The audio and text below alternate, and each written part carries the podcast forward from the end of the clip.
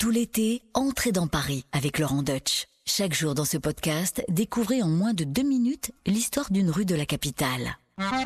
Entrez dans Paris avec Laurent Deutsch sur RTL. Aujourd'hui, on va entrer dans l'univers vaporeux de la légende.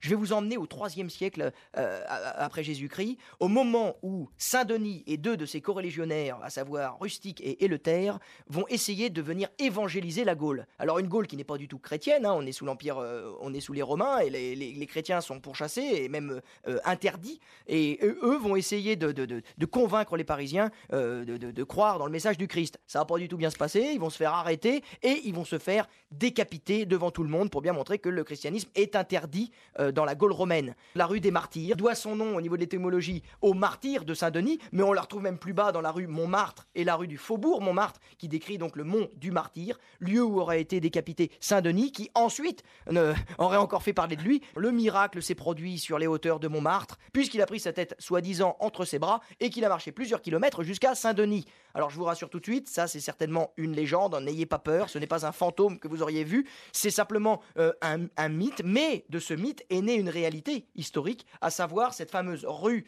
euh, des martyrs, qui est devenue euh, durant tout le Moyen Âge une rue très importante de foi et de pèlerinage, puisque Saint-Denis est devenu le patron de Paris et le patron des rois de France. Le, chemin précis, c'est une invention, on la doit au 9e siècle à Hilduin, qui était abbé de Saint-Denis, et donc pour donner du prestige à son abbaye au nord de Paris, il a dit c'est là qu'il est venu et c'est par là qu'il est passé. Mais il y a vraiment eu quelqu'un, donc un, évêque de Paris, qui s'est fait arrêter, qui s'est fait dégommer sur les hauteurs de Montmartre. On situe à peu près l'endroit aujourd'hui sur la rue, dans la rue Yvonne Le Tac, où il y a une crypte, une crypte du martyr qui se visite, qu'on peut aller voir, et où soi-disant euh, il se serait fait euh, décoller la tête euh, ici.